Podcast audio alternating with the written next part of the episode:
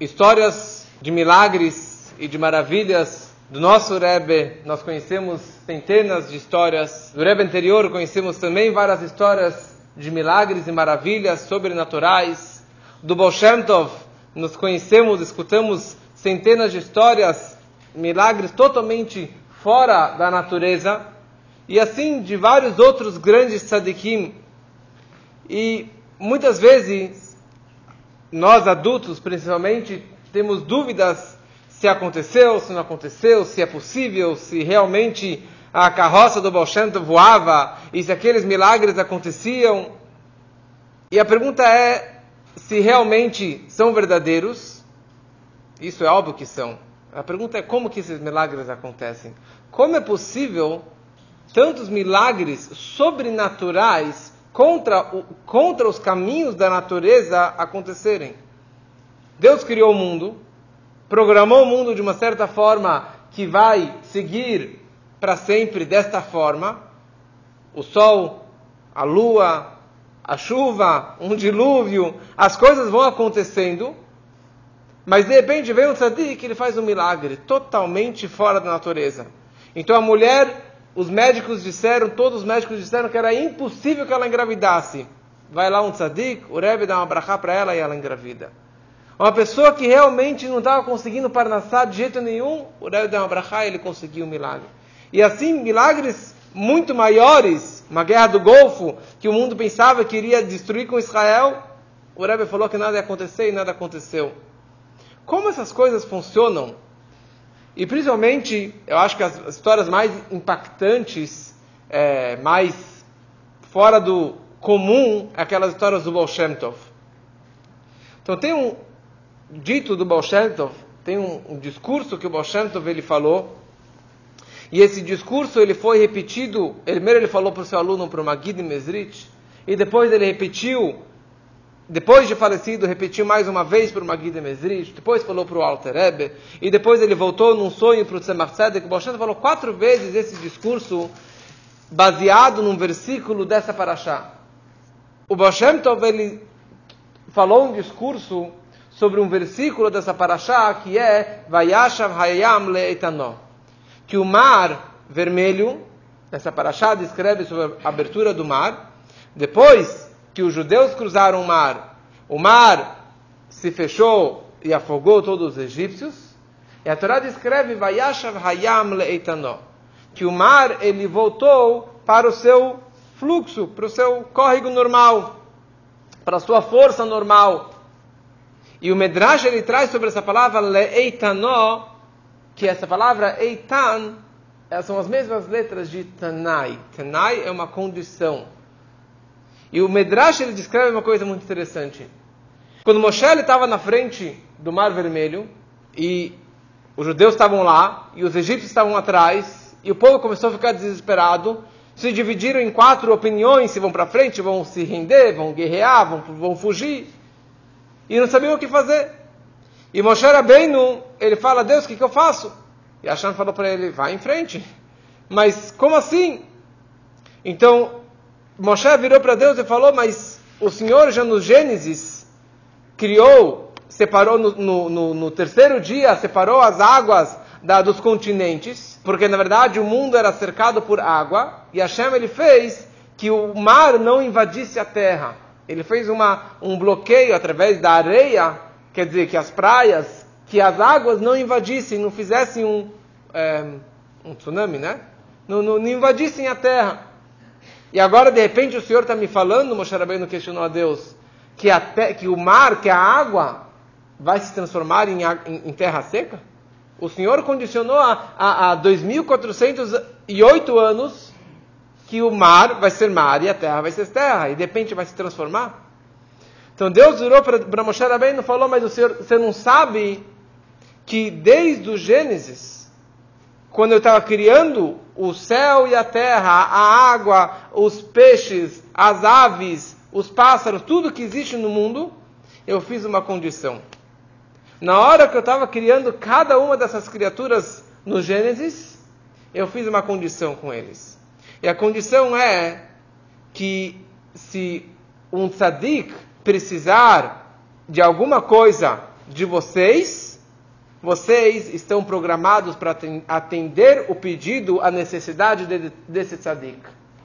Desde o princípio, Deus condicionou com a natureza que isso seria a situação. Então, Moshe Rabbeinu, ele entendeu nesse momento que Deus estava falando para ele, não é que você vai transformar o mar em terra seca. O ponto é que o mar já está sabendo essa mensagem. O mar ele só está esperando que você realmente lembre ele dessa condição, porque ele sabe disso, porque durante 2.448 anos o mar ele estava pendurado num fio. Ele estava pendurado numa condição, uma situação condicional. Se ele passar por esse teste, e especificamente com o mar, Deus falou para ele: quando os judeus estiverem na sua frente, precisarem que você se abra por eles, você vai se abrir. E se você não cumprir essa condição, se você não se abrir pelos judeus, não é que você vai desaparecer a partir de agora. Retroativamente, é como se você nunca tivesse existido. Nunca passou água em todo esse mar vermelho. Nunca você existiu. E naquele momento, Moshe não sabia o que fazer. Hashem falou para ele: levante a sua mão direita. E Hashem colocou a mão direita sobre a mão direita de Moshe Rabbeinu. E o mar, Hayam Ra'av Hayarden Tisov Lachor. O mar, ele viu, ele viu o que? Não é que ele viu a mão de Moshe, ele viu a presença divina segurando a mão de Moshe e o mar saiu correndo. Antes de, de seguir isso, tem mais algumas questões interessantes que o Medrash ele traz que Deus ele condicionou isso com todas as criaturas. Então, por exemplo, ele falou para o sol e para a lua essa mensagem, e por isso que quando Yoshua ele estava numa guerra e ele precisava que o sol e a lua parassem, Yoshua falou Shemesh Begivondom, que o sol pare e que a lua pare, e a lua parou. Quando ele, ó, Navi, ele estava numa caverna e precisavam vir é, águias para é, corvos para para trazer comida e bebida para Elial Navi, os corvos fizeram essa mensagem. Quando a história de Yoná que nós lemos no Yom Kippur, o Yoná estava no mar e veio um peixe e engoliu ele. E depois o peixe foi lá e jogou ele para fora, na praia. Então, quer dizer, todas essas criaturas, a chama ele condicionou desde o começo que isso acontecesse. Tem uma outra história de um grande tzadik, que era chamado Rapinchas Ben Yair, que certa vez ele estava na estrada, ele estava viajando, e ele estava indo fazer uma grande mitzvah, que é a mitzvah de Pidyon Shuvuim, de resgatar prisioneiros. E no meio da viagem tinha um rio, um rio grande, e ele não tinha como cruzar, não tinha uma ponte. Então Rapinchas Ben Yair vira para o rio, Nahar Ginai, nome do rio, Ginai. Ele fala, Ginai, Ginai, abre-se abre suas águas para que eu possa cruzar. Daí o rio vira para o tzadik, se ele pode falar com o rio, então o rio também pode falar com ele. Então o rio falou para ele, falou, você quer fazer uma mitzvah de resgatar prisioneiros? Eu estou fazendo a minha mitzvah. Deus me criou, me programou dessa forma, então essa é a minha mitzvah. E Rapinchas falou para ele, se você, e mais ainda, falou o rio, você é duvidoso se você vai conseguir realmente resgatar aquele prisioneiro, porque não depende só de você. Mas eu certeza que eu estou cumprindo a minha missão divina. E Rapinchas falou para ele: se você não se abrir, eu vou desaparecer com as suas águas. Retroativamente, como se nunca existisse, nunca teve água no, nesse, nesse espaço todo. E logo o, o rio se abriu. Depois que ele cruzou, a água fechou de novo.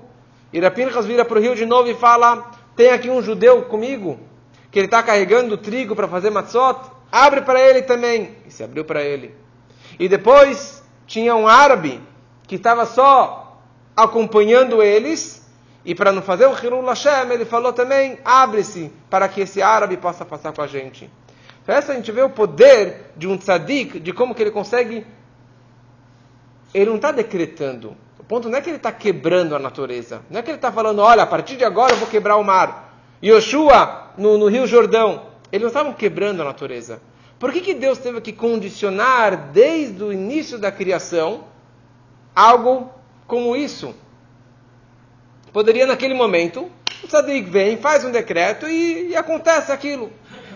Porque esse não é o propósito da criação. Deus ele queria de que a presença divina pairasse dentro do mundo físico e material, da natureza, do lugar mais profano que exista. Mas não que venha um raio de cima e destrua todo mundo. Faça uma bomba e todo mundo vai abaixar a cabeça para Deus. Deus ele queria que não somente o homem reconhecesse a sua grandeza, mas que os animais, que a água, que o sol, que a lua, que todas as criaturas, por conta própria, para sua própria natureza, eles reconhecessem a grandeza de Hashem e de qual é o propósito principal da criação do mundo, que é pela Torá e é pelo Bnei Israel. Para que o Bnei Israel, através do mapa, através do estudo da Torá, possam trazer a presença divina dentro desse mundo físico. Então, se fosse um milagre toda vez que acontecesse, se fosse quebrar a natureza, então a natureza não teria, não estaria absorvendo isso dentro dela. Seria algo imposto, seria algo forçado.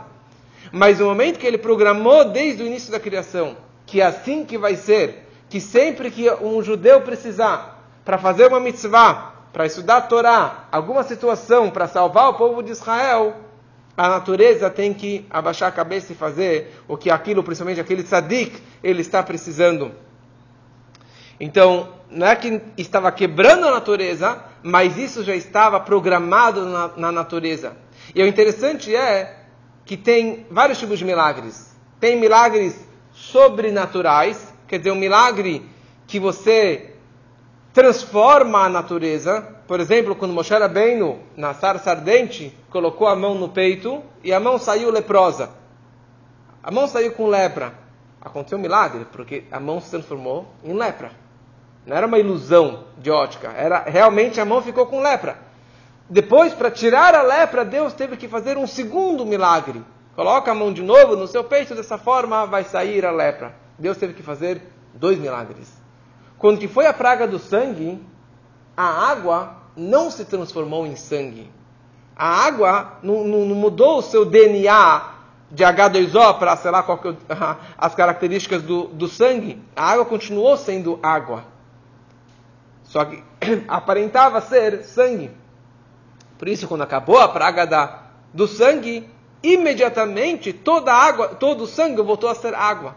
Porque era só momentâneo.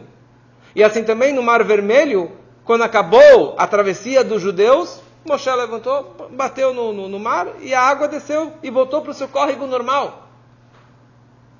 Quer dizer, fazia parte, é, Deus ele segurou e levantou as paredes para acontecer um milagre para que os judeus cruzassem o mar, dessem meia volta, na verdade, e dessa forma os judeus foram salvos.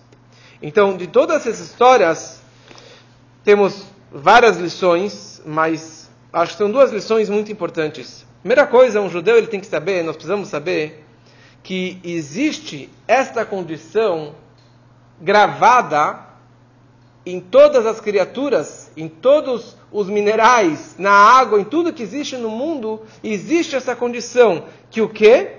Que tudo que tem a ver com Torá e Mitzvot, tudo que tem a ver com algum judeu, o mundo precisa se abrir. O mundo precisa se transformar, o mundo físico, para atender a necessidade, o pedido, a circunstância do judeu. Quer dizer o seguinte: o mar sabia que ele precisava se abrir pelo povo judeu. Mas apesar que o mar sabia disso, mas ele só se abriu quando que um corajoso, um corajoso, Nachshon ben Aminadav, na hora que ele ouviu a ordem divina, vai para frente, ele falou: não vou me render, eu não vou guerrear, eu não vou voltar para o Egito. Se Deus falou que a gente tem que ir até o Monte Sinai, esse que é o meu objetivo. Não tem, não tem outra opção. Ele foi, talvez pela halahá, ele não tinha obrigação de ir pela frente, de se suicidar, de se afogar no mar. Ele foi, foi, foi, quando ele estava quase afogando. Que Deus falou para Moshe levantar a mão e dessa forma o mar se abriu. Quer dizer, é, no momento que ele abraçou a ideia que eu tenho que seguir o que Deus falou para ir receber a Torá no Monte Sinai, naquele momento, é interessante, ele despertou dentro da água, dentro do mar, o interesse, a vontade de fazer a vontade divina de se abrir é, perante o povo judeu. Então a lição é que todas dificuldades, mares, oceanos e, e, e paredes que aparecem na nossa frente e dificuldades para a gente seguir o caminho de Torá e Mitzvot, isso é só uma ilusão de ótica. Não é uma parede verdadeira. Se você está indo fazer uma mitzvah, qualquer que seja, e tem uma dificuldade, você não tem que falar, bom, então é um sinal que eu tenho que ir para trás. Não. Você tem que ir para frente fazer aquela mitzvah.